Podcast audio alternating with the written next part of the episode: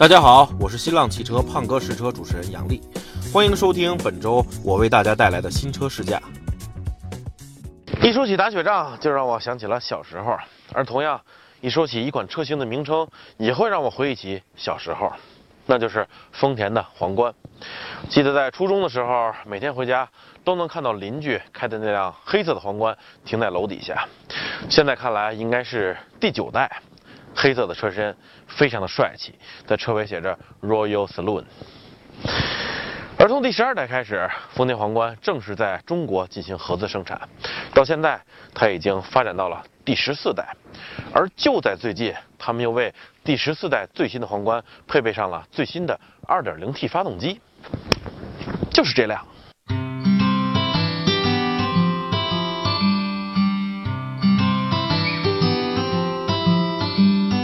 和之前几代的雍容大气相比，第十四代的皇冠显得更加含蓄低调。当然，前脸还是保持了之前的大嘴造型，但这种造型我觉得和攻击性没有什么关系。前保险杠两端的导气孔让人印象深刻，而我说的含蓄低调，主要是说它的侧面和车尾。侧面简洁利落，而车尾不像前几代那么的饱满富有力量感。反而比较单薄秀气，不能说这种变化是好还是坏，只能说从外形上，它更干练了。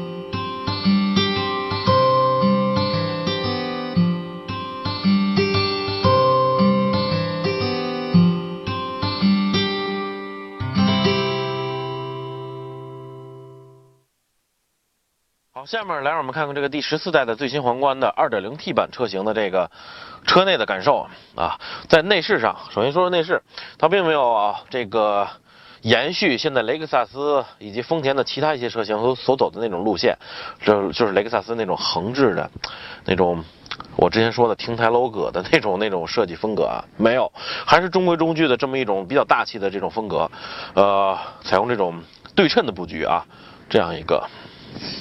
也比较符合它的定位。如果这样一个商务的车型弄得个太个性了，可能恐怕会吓跑一部分潜在消费者啊。这个，但是呢，设计的这个，先说它设计的这个这个颜色和线条吧，还是比较这个清新淡雅的。尤其这个米色的搭配啊，这是丰田一贯以来这个惯用的这个内饰的颜色。但是呢，你看像这些地方。都是非常硬的这个硬质塑料，这块倒是够软，啊，也是用这种，这应该是真的这个缝线啊，并不是那种假的塑料缝线，啊，这也是真皮。不过这块的硬度和这块差不多，因为你别看它外面包着一层真皮啊，但是继续摸的话，你会发现这个皮层很薄，里面就是非常硬的这个骨架。所以柔软程度并不是太好，如果你的腿稍微磕一下的话，还是会挺疼的。所以，一个温馨的这个偏走温馨路线的这个商务车，我觉得它的内饰应该要比其他的车型要更加的柔软，这是一点。呃，还有呢，呃，为了凸显这样一种气氛啊，它用了这种桃木的这个装饰，大面积的使用了，也显得非常的稳重，非常的这种这种大气的感觉。再来看空间，呃，其实空间，呃，严格来说并没有太值得挑剔的地方，就是这个腿部啊，因为它要容纳这个纵向的动力传动，是一个八速的变速箱嘛，所以这个中间这块宽度稍微有一点点侵占腿部空间，它在底下是这样一个往下收的这么一个一个感觉，啊，腿稍微有点有一点左右的档，但但是呢，这个高度还有横向都是非常宽敞的，呃。怎么说呢？包括它，还有这个最近新刚出的这个福特金牛座，可以说是，呃，在这个细分市场上，商务细分市场上比较直接的竞争对手。我呃，我们之前也是刚刚测试了金牛座，再来看看这个新皇冠，它在配置上都有什么呢？自己独特的地方呢？先来看看啊，啊，四门都是一键升降，然后。带这个 View 功能的三百六十度环影，以及各个死角的这个摄像头，我们一会儿看一下。多功能方向盘带自适应巡航的这个定速巡航啊，然后这个电动调整的方向盘，现在没给电，给电的时候就可以调整了。然后呃，倒不是太多，它的这方面舒适配置倒不是太多，不像这个福特的这个金牛座，它的这个座椅靠背还可以进行宽窄的调整，甚至还有按摩功能等等的。呃，它倒是没有，但是有座椅加热和通风都在这儿呢。好，说到这块呢，我们就点火来看一看皇冠的这个标志。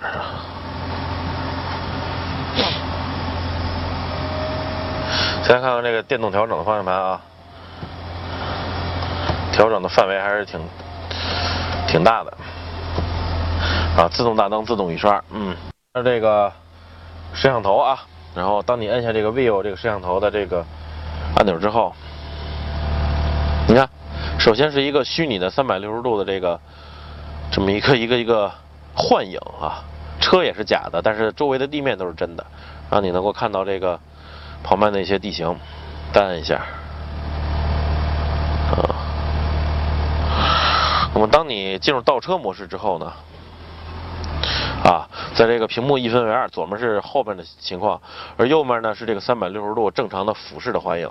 我觉得它的这个三百六十度的环接，是我到目前为止我觉得啊四个角度的摄像头。这个连接无缝衔接做的最好的一个，这个过渡相当的自然，而且周边的这个情况能看得很清楚。而且呢，它在中间使用的是这个啊，我挂回 P 档，使用的是这个主副屏的这么一种一种设计结构，在主屏上就显示导航啊，这个呃音响啊等等一些功能。比如导航，你在一些不知道的地方，它这块就会一直显示导航，让你不会这个操纵其他的来分神，来来失去这个重要的路况信息。而调整其他的，比如说车辆设置啊，或者说座椅等等，在哪儿呢？在它下面那个小的副屏幕上啊。你看现在就是这个座椅的这个这个一个情况，呃，也是采用这种 3D 的这种这种显示方式，挺挺挺酷的，挺炫的。然后可以控制这个通风啊、加热啊。还有这个各种的，这个这个这个空调的各种参数啊，都在这里面呢。呃，除此之外呢，在这里边还有个 Car 的这个按键，按下之后呢，是各种驾驶模式啊，Sport 运动，嚯，红色的了，车轮这个像着火的这个一样啊。啊，Normal 就是标准，Eco 是经济，在 Snow 模式下啊，整个这个车在下着雪，还有这个行驶模式，还有驾驶辅助啊，这个胎压监测呀，盲区提示啊，啊，还有这个。的雷达等等的，还后排、后排座复位啊，等等可调整的非常多。这个副主副屏的这么一种设计理念，我还是挺喜欢的。在这里还有这个呃发动机自动启停系统。总的来说呢，这代皇冠我觉得就这辆皇冠，我觉得它的内饰足够的温馨，空间足够的宽敞，呃设计足够的用心。比如这儿，但是在一些细节方面啊，比如这个座椅的宽度调整。啊，还有按摩功能，可能相比于这个金牛座稍微少了一点。呃，不过呢，它的这个三百六十度环影，我真的是非常喜欢。首先要说的是，它的轴距是两千九百二十五毫米，足够长了，所以空间不用担心。看到我非常舒服的坐在这里，你也应该打消这个疑虑了。接下来我们要看的就是它在配置上的一些细心体贴的这个这个方面做的怎么样啊？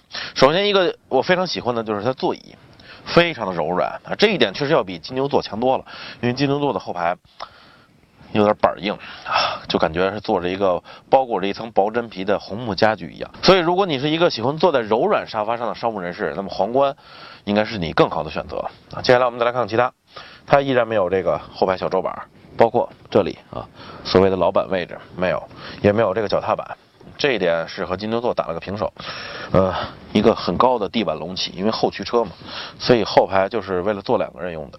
它的这个座椅也有一些调整功能，集中在这里啊，主要这个靠背调整，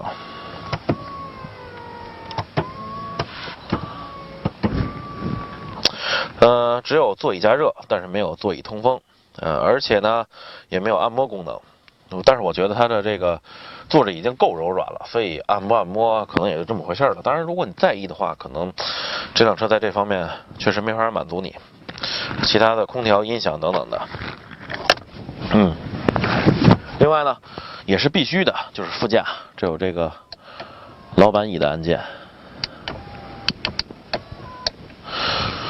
所以也就不得不再一次提到和这个金牛座的对比啊。作为这个。细分市场的两个直接的对手，他们的后排也可以说各有千秋。皇冠的后排更敞亮，更这个座椅更柔软，但是在座椅座椅的调整的一些参数上，不如金牛座多。呃，而且呢，它也没有这个遮阳帘儿。所以它给你的是一个阳光的，或者说一个敞亮的一个办公环境，而不像金牛座将你围得严严实实的，是一个非常隐蔽的办公环境。这就是两个车可以说不同的商务哲理所造就出来的两个车各自的特点。而在被动安全方面，我看了一下啊，这个整车安全气囊的数量还有气帘的数量相当多。以主驾这一侧左侧为例啊，这个方向盘一个。然后 A 柱两个，座椅侧面三个，呃后排的 C 柱四个，后排的座椅侧面还有五个，啊，也就是说两边总共有十个，而且呢，在驾驶位还有膝部安全气囊，总共有十一个气囊或者气帘围绕着你。你有什么可担心的吗？那么作为一辆商务的轿车，它也并没有说将车子的。尺寸空间完全让给车内，当然车内是足够宽敞。他还这个考虑了一下后备箱的这个实用的这个方面。这一代皇冠它的后备箱容积达到了五百一十升，呃，是一个什么概念呢？我给大家演示一下吧。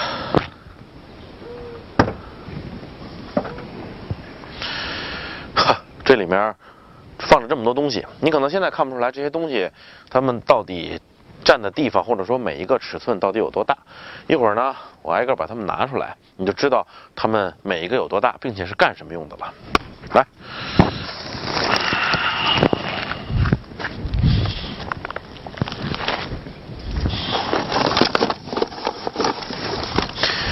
看这样的哇，这种包装，这种尺寸，你应该知道这是进行户外。户外用的东西，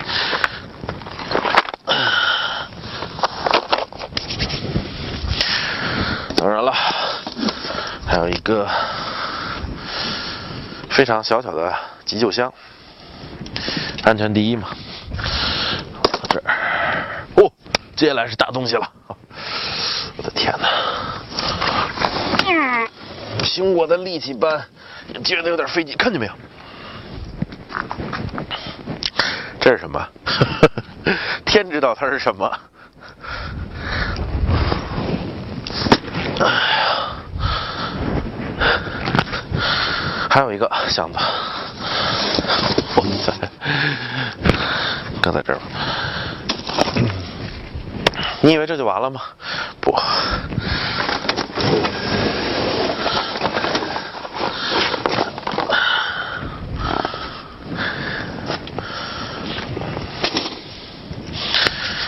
所以，我们接下来可以看看，它这五百一十升究竟都能够装下什么。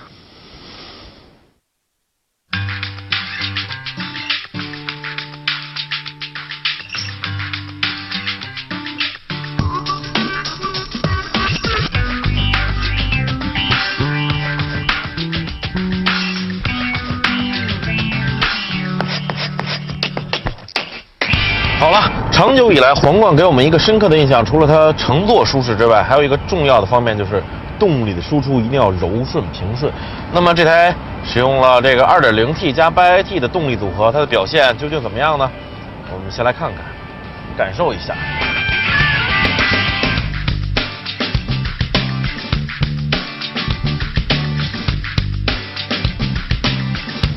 啊，我还记得，曾几何时，一零年的时候。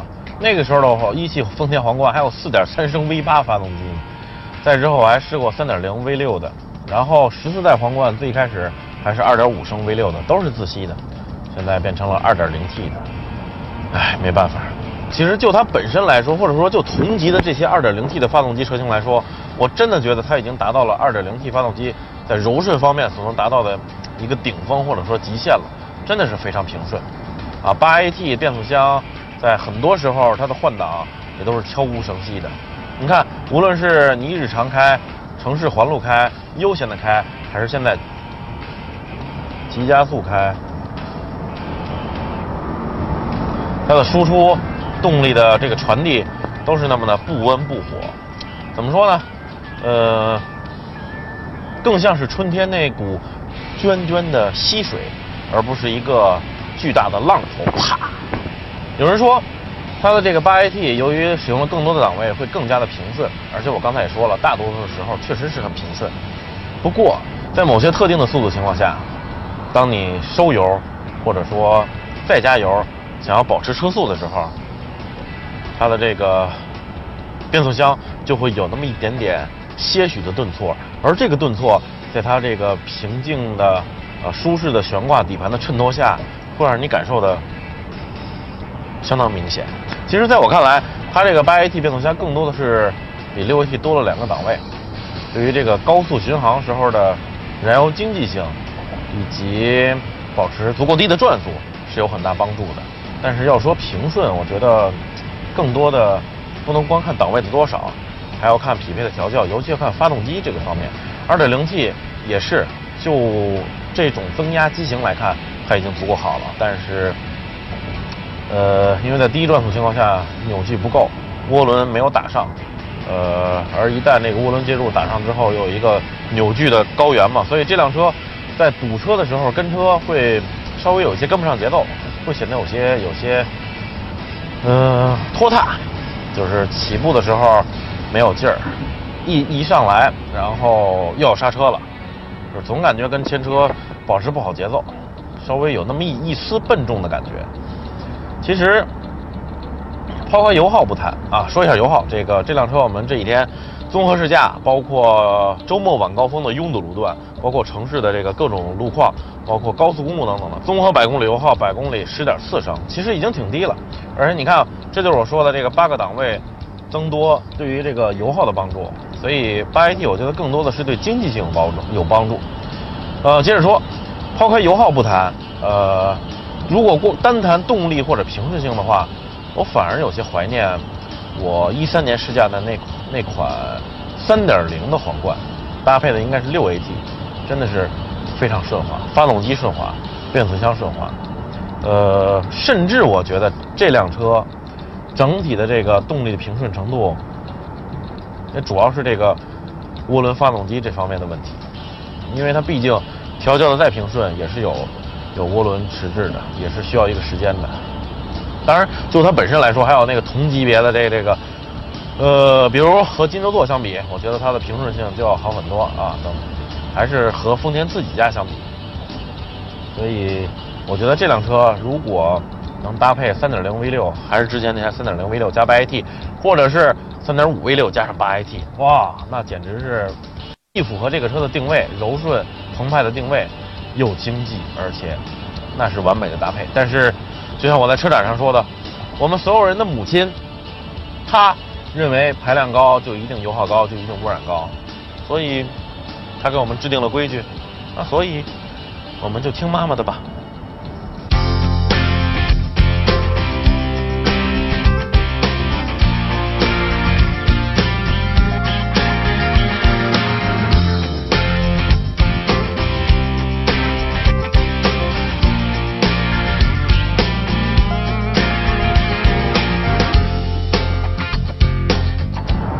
那么这里有它的这个几种驾驶模式啊，现在是 Normal，在 Normal 情况下，油门就已经比较迟缓了。所以刚才我说，呃，无论是平缓驾驶还是急加速的时候，那一急加速确实降档需要等上一点时间。我们来看看这个 Sport 运动，稍微敏感了一点，有限，因为毕竟皇冠并不是这么开的啊。Eco 就不更不用说了，还有 Snow 模式都是这个降低对油门的敏感程度等等的。还是让我们切换到 Normal 吧，因为这种 Sport 的风格，这种假假的运动风格，让你开起来既不那么运动，而且又不太符合皇冠的定位，所以还是 Normal。啊，只有这个时候，我觉得它才是，呃，真正的皇冠，从容优雅，不紧不慢，不温不火，悬挂相当的温润厚实。呃，它比相比于金牛座来说，少了一丝欧系车特有的紧绷，多了一些舒缓。呃，当然也因此，就是让你开起来不是那么的富有乐趣。再加上刚才我说的这个动力的这个输出感觉也不是那么的激情澎湃。所以，如果你是一个喜欢平日里多开开车的商务人士，可能金牛座是你更好的选择。但是，如果你愿意长时间坐在后排，将开车的任务交给别人，自己打理工作。这辆皇冠真是你再好不过的选择了。哦。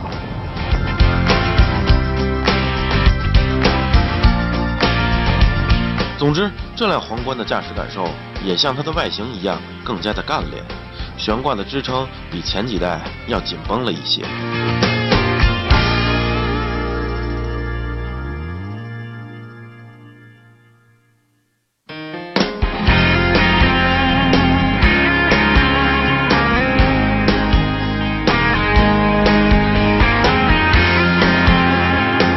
是，如果你因此就认为它能让你开的比较有乐趣，比如在这里山里，那么我想你可能就误会它了。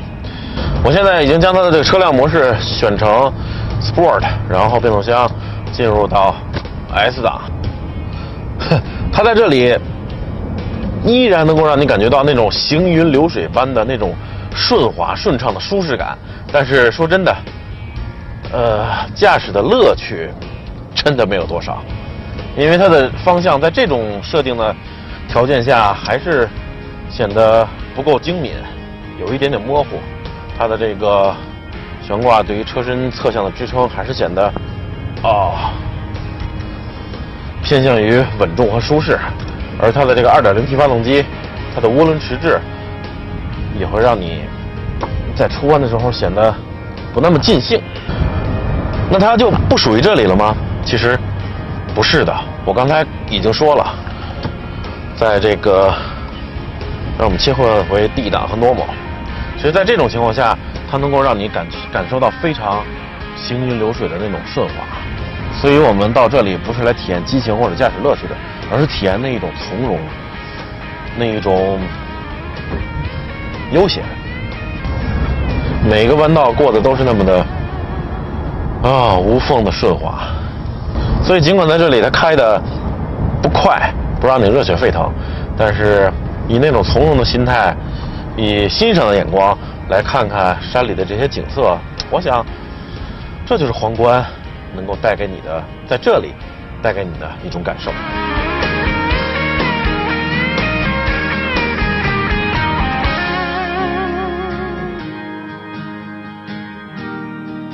因为市场的转变，以往那种很柔很软驾驶感觉所面对的市场越来越窄，最新的皇冠就做出了相应的改变。它外形简洁干练，驾驶的回馈也要更丰富一些。另外，迫于政策的压力，它也使用了涡轮增压发动机。虽然在平顺性上还差一些，但这是它能调教出的最好状态了。对于这辆皇冠 2.0T，我想替它说句话。不知何时，污染油耗才不会和排量硬性的挂钩呢？